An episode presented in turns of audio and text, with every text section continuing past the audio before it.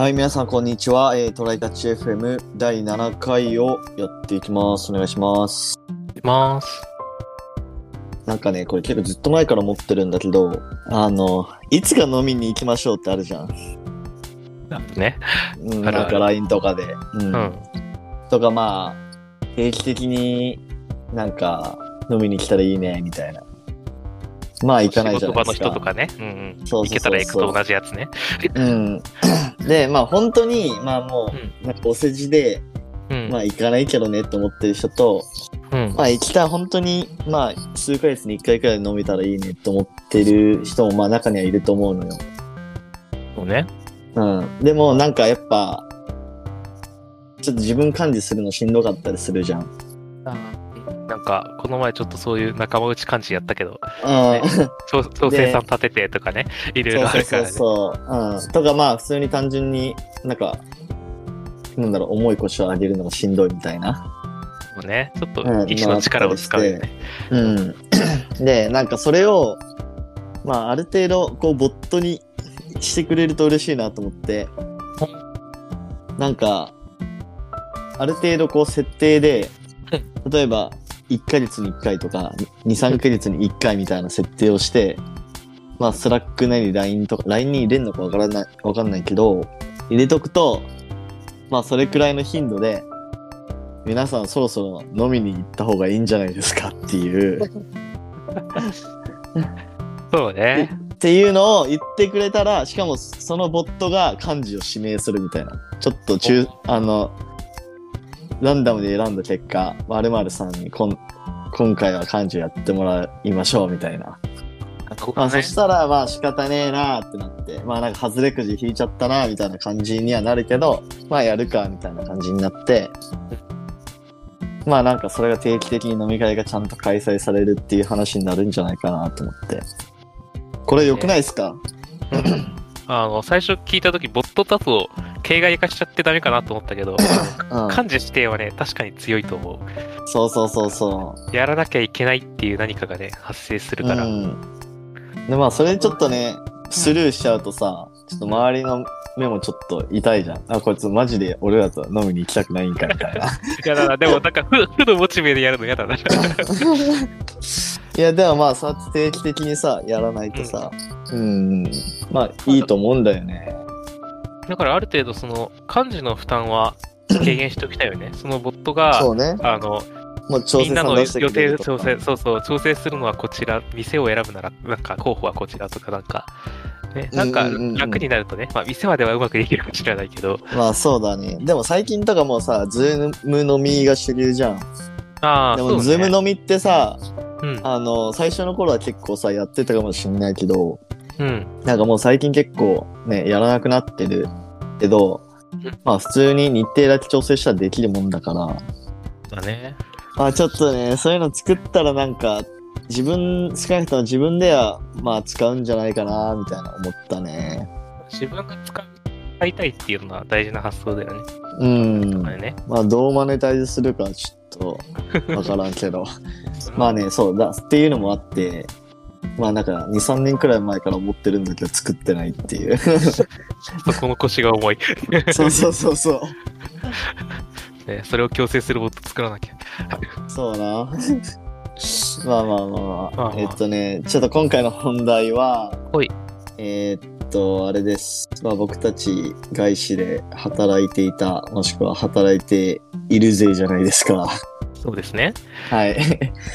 で、えーっと、まあ俺はまあ今外資じゃなくて、あの、ななんていうの？内資？こ日系で働いてる。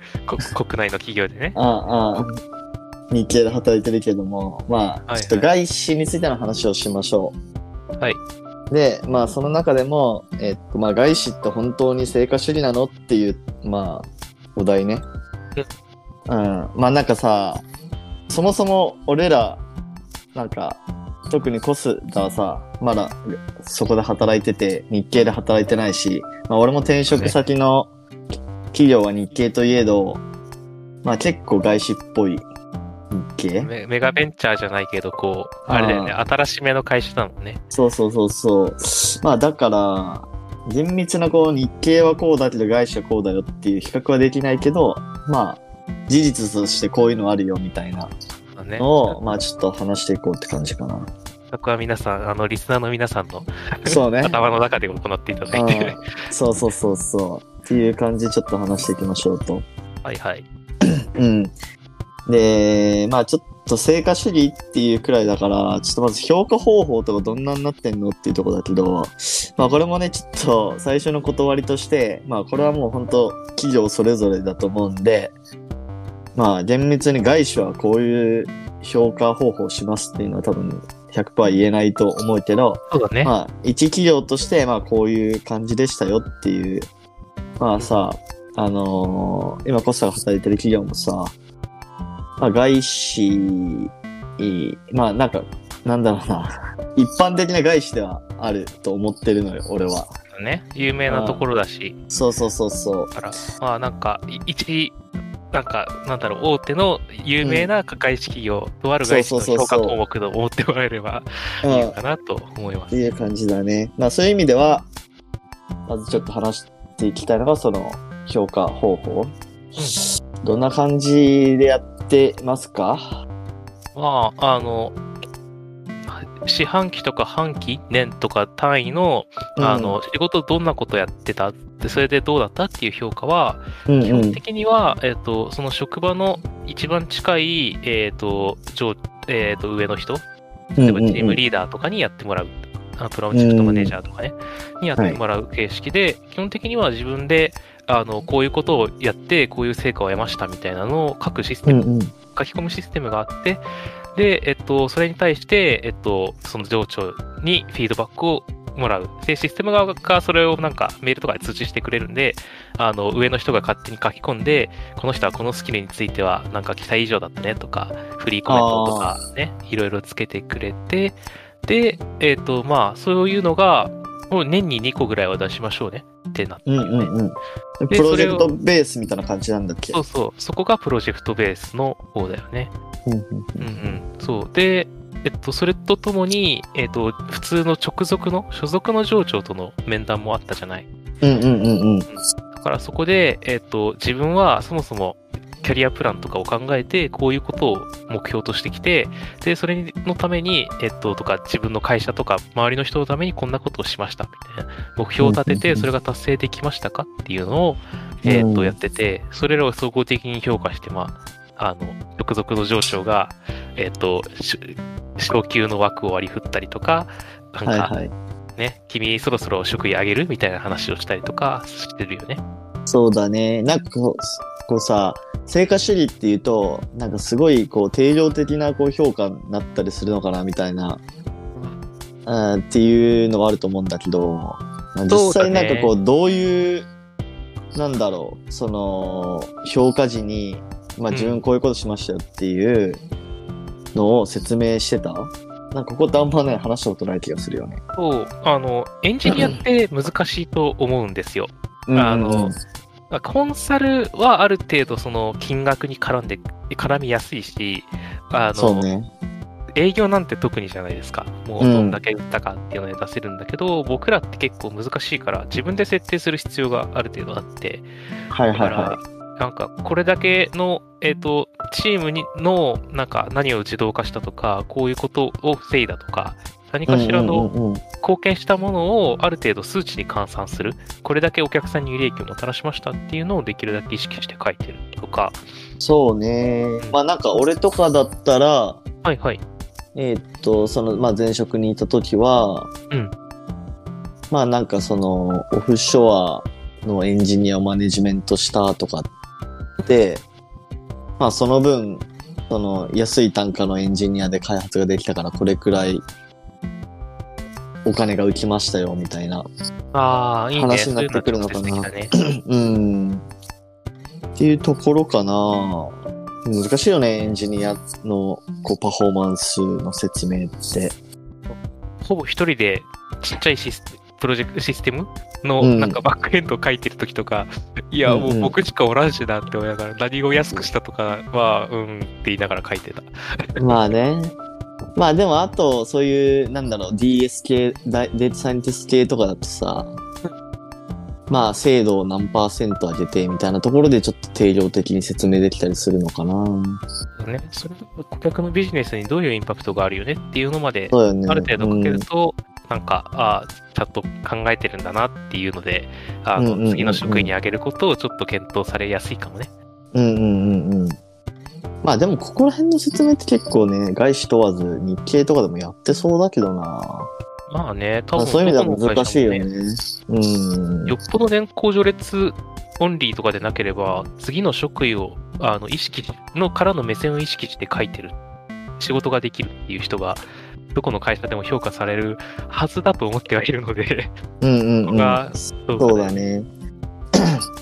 でもまあ、成果主義っていう意味では結構さ、あの、若いうちから、あの、職位が上がる人もいれば、結構もう15年目とか20年目でも、まあ上がってない人とか、まあ結構いるよね。そうだね。そういう意味では、ちゃうん。なんかある程度機能してるというか、職位を上げたいぞと思って、若いうちからうんこれもやります、あれもやりますって言って、ちゃんと報告をする人はうんうんうん上がってるし、そうじゃない、なんか報告をしなければ正直、うちってあんまり見られないから、そうなんだよね。ねあ言ったもん、ですからちゃんとやっていったもん勝ちなのーで、うんうんうん。まあそこをやった人、やってアピールした人は上がります。それ以外はなんかほどほどですっていう会社ではある。そうね。まあなんかさ、まあ同じ職位の中でも、まあいろいろ、その、上上下というか、グレードがあるとは思うんだけど、なんか例えばさ、俺らの同期の、まあ、子がさ、今多分一番早くて、えっと、これなんて説明したらいいんだろう。ねマネージャーとかになってるじゃんね。で、俺のね、い入社した時の一番最初の、まあなんか、所所属長みたいな上司の人は、そ、そこのポジションだったら多分20年目くらいとかだけど、なんか20年目でその、なんたらマネージャーみたいなところに、まあ俺らの同期が5年目くらいで行ってる。っていう状態だから、まあそういう意味ではね、まあ実力主義といえばそうなのかな？年功序列ではない。まあ、うん、その、ちゃんと成果を出して、ちゃんとなんか伝えていけばできるっていう感じで、なんか待ってれば上がれるとかではないもん。なんかさ、そこでさ、ちょっと思うのがさ、それって、なんか、成果主義って言えるのかなと思って。なんか、伝えないとやっぱダメじゃん。まあね、で成果を自動で取得できるか否かにかかってると思うんでね、それは。そうだね。なんかねとねまあ要するにさ、その、自分やってますよ感を出すためにさ、まあ、周りのさ、ちょっと偉い人とかにさ、アピールしていかないといけない部分もあるじゃん。そうだね。うん、そうしないとちょっと昇進の話と回ってこないし、まあその昇進の手続きをするときに、えーそれ、なんかまあ面談とかもするから、それどうなの？みたいな話にもなるから、なんか根回しめっちゃ大事だなと思って。そうだね。なんかうん前、話、この話は前にここでしたんだっけ？あの、残業が、とかでちょっとブラックな職場、プロジェクトに入っちゃうと抜け出すのが難しいみたいなのになると、はいはいはいはい。そういう、あの、根回しとか、あの、うんうんうん社内での、なんか、貢献するような活動、見える活動がしづらくなって、そうだね。ブラックなプロジェクトで頑張ってる人は、なんか、昇進しづらいみたいな、悲しそいことが起きてる。それはちょっと、そこはちょっと外れた話だなとは思ってるね。その成果主義っていう流れから。そうだよね。なんか俺結構、まあ俺は3年目の時に、まあ1個昇進して、まあそれって他の同期とかと比べて結構早いタイミングだったけど、なんかね、俺は意識して、まあそういう、なんか感じ、まあその成果を出すのはもちろんなんだけど、まあその、昇進しやすい、なんだろう、ところに自分の身を置くっていうことも、まあまあまあ意識してて、なんかそ、そういうのも大事だなって思ったね。ねなんか、うん結構早い段階で、その、自分がリードして下の年次とか、こう、オフシオフショアの人とかを導くみたいのやってたもんね。そうそうそうそう。まあ、だからなんかそれも含めて、そういう根回しとか、自分の環境を選ぶとかっていうのも含めて、成果とい、成果というか、実力というなのであれば、まあ、成果主義、実力主義って、まあ言うのかなっていう気はする。ねそれは一般的な用語としてどっちなんだっていう話はあるけど、まあうんあの、なんだろう。待っていれば上がるわけではないですよっていう意味では、成果主義に近いと思う。そうだね、そうだね。うん、まあなんかね、成果出しても誰もそれを評価してくれなかったら意味ないからね。そうだね。その昇進、えっ、と、職位が上がる話なんですが、僕はまだもうすぐ、多分その宮地がいた頃の、えっ、と、うん職位に上がるんだけど、はいはい。なんか、どんな風にアピールしたとか、どういうことを重視されてたみたいなのある？うーんとね、アピールっていう意味では、まあなんか結構、なんだろうな、SIR とかってさ、あんまりフロントエンドとか気にしないじゃないですか。なんか UI クソなシステムとか多いじゃん。ありますね。ああ、だからなんか、俺はそこでこうポジションを取ろうと思って UI がちゃんとできる人っていう、うん。他にいないから、うん。で、まあそこに立つと、まあやっぱりその、クライアント提案用のプロトタイプとか、すごいなんか重宝されるし、なんかクライアントに提案したいときは、こう宮地さんにお願いしようみたいな。宮地さんにプロトタイプ作ってもらおうみたいなところでね。うん。そう、それがまあそのまま提案取れたってなれば、まあ、あの、プロトタイプのおかげで取れたかもみたいな話になるし、まあそうやってこうポジション取りをいい感じのところにしていくっていうのが、大事だったかなと思うね。なるほど。うんなんかあれじゃん、査定みたいな、あの、えっ、と、審査があるじゃないですか。はいはいはい上がはい。る時の。あるあるあれは、なんかそういうところ、差別化できてるかとか、何、こどういうことに貢献できたかみたいなのが審査される。うんうん、そうね、まあ自分、まあその、基準というか、これを満たしてるかみたいな項目があって、まあそれも結局ね、言い方になっちゃう部分はあるんだけどね。う んまあね。そうそうそうそう。で、まああとその後、えっと、まあ2個上くらいのグレードの人と、まあ面談をして、まあそこでこうプレゼンするんですよ。自分こういうことしたんで、次の職員に、まあふさわしいですみたいな。はい簡単な話。うんそう。でもまあそれもね、あらかじめもう結構根回ししてたから、まあね。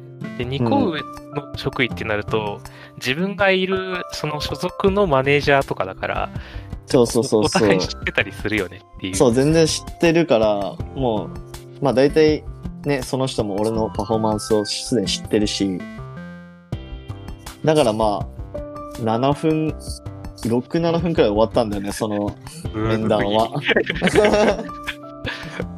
あなんかこう、上がるのがめんどくさそうなのって、さっき僕らの話も出てた同期の子が上がった、あの、マネージャーというか、僕ら、うんうんうん僕の2個上、宮地がいた頃の1個上の職位が大変そうそう。そうだよね。なんかグローバルの。承認がいるみたいな、ね。そうそうそうそう。まあ、そうね、そこだともう、それこそ、あのー案件の取れた金額とかね、いう話にもなってくるし、やっぱ根回しですよ、結局でも。まあでも、あで結局っていうかまあ半分くらい根回しかなっていう気がする。成果が本当になかったら無理だからね。ちゃんと、ねうんまあ、あった上での根回しがあると、ブーストされる,、うんされるよっていう話だよね。そうね。まあちょっと話ずれちゃったけど、でも外資って本当に成果主義なのっていう問いに関しては、まあやっぱ根回しは外資でも全然あるので、まあ成果がそのまま評価されるわけじゃないっていう回答になってしまうのかな。手算かな？だから、両方伸ばした方が、そうそうそうそう。評価が上がるよ。でも、まあ、あの、成果だけでも、最低、うんうんちゃんと、あの、書いてさえあれば、アピールがそれなりにあれば大丈夫だよっていう感じ。そうっすね。うん。日経でもやっぱ根回しあるんだろうね。日経の方があったりすんのかなどうなんだろうね。はい。だって、なんか、こう、透明性がないところだと、あの、うんうん指名、指名制とかになるだろうし、ってことは上の人に気に入られてなかったら、なんか、あいつは示してやんねとかなるだろうし。でもまあそこのさ、根回しのやり方がやっぱ外資と、なんだろう、日経で違うかなっていう気がしてて。まあこれ本当あくまで俺の妄想でしかないんだけど、なんか日経とかだったらやっぱなんかプロセスとか重視されそう。まあ本当極端な話、ちゃんと朝早く来て、やってるかとか残業してるかとか、うん。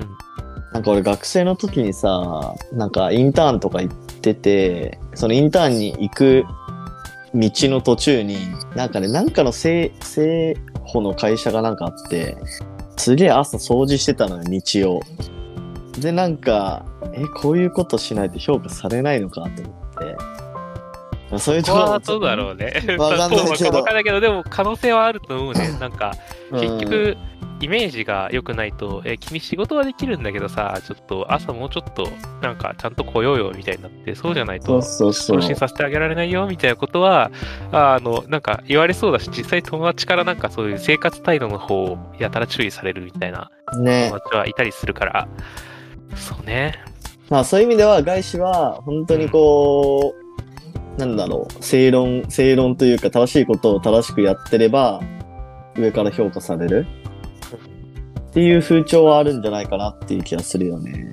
そうね、会議もの遅刻をやたら常習的にするとかいう、そういうやばいレベルじゃなければ、まあ、さほど問題にはならないしね。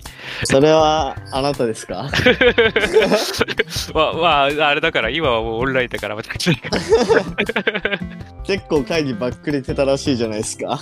そう、そんなでもないけどね。あ、そうなの？朝、朝の方がやばかったね。なんか、ああ、そっの、か。なんか、うちのププロジェクトでも本社系じゃないやつってお客さん先だから、あの、あと、朝9時に来ましょうみたいな。あ5分前には座りましょうみたいなのあるけど、すいません、5分前に座ってますみたいな 毎日のようにやってたので、まあね、そこはちょっとあれだけどね。まあ、しんどいよな。とはいえ、まあ、そのルールを守ってないから怒られるのは、まあ、しょうがないと思って甘んじて怒られてたけど、僕は未だに、あの、朝の時間は5分単位で怒られるのに、ケツの残業は無限にやらされるの、すごい不満だったよ。でもさ、そういうことをさ、まあクライアントには言えないけどさ、うん。社内だったら全然言えるよね。ああ、そうね。そういう雰囲気であるよね。うん。上の人にもある程度は言えるし、うん、なんなら、あの、多少、あれじゃん、空気を読まずに早く帰るみたいなやつあるじゃない？あるね。うんあれ僕やってた時期はあったし、うんなんで帰ったんですかって言われたりしたしたこともあったけど、うん僕はちゃんとその当日中に終わらせないといけないタスクっていうのを全部根回しして聞いてあるから、あの、当日中のはもう全部終わってますっていうメールの現地は取れてるっていうなるほどね。状態で帰ってるんで、まあそういう意味ではなんかやりやすいよね。うん、なんか、上下関係気にしなくていいフラットな感じは。そう、ちゃんとやってさえいれば、あの、なんだろう、客観的にというか、論理的にちゃんとやれてるんだったら、あとは強い気持ちでやってていいって感じがする。理不尽さがないんだよな。うん。うん。OK です。まあそんな感じかな。ちょっとダラダラと喋っちゃったけど。ね。まあ、いつもかもしれない。はい。あーまあいいんじゃないですか。じゃあ今日はこんな感じで終わりましょう。はい。はい。じゃあお疲れ様でした。お疲れ様でした。またね。はい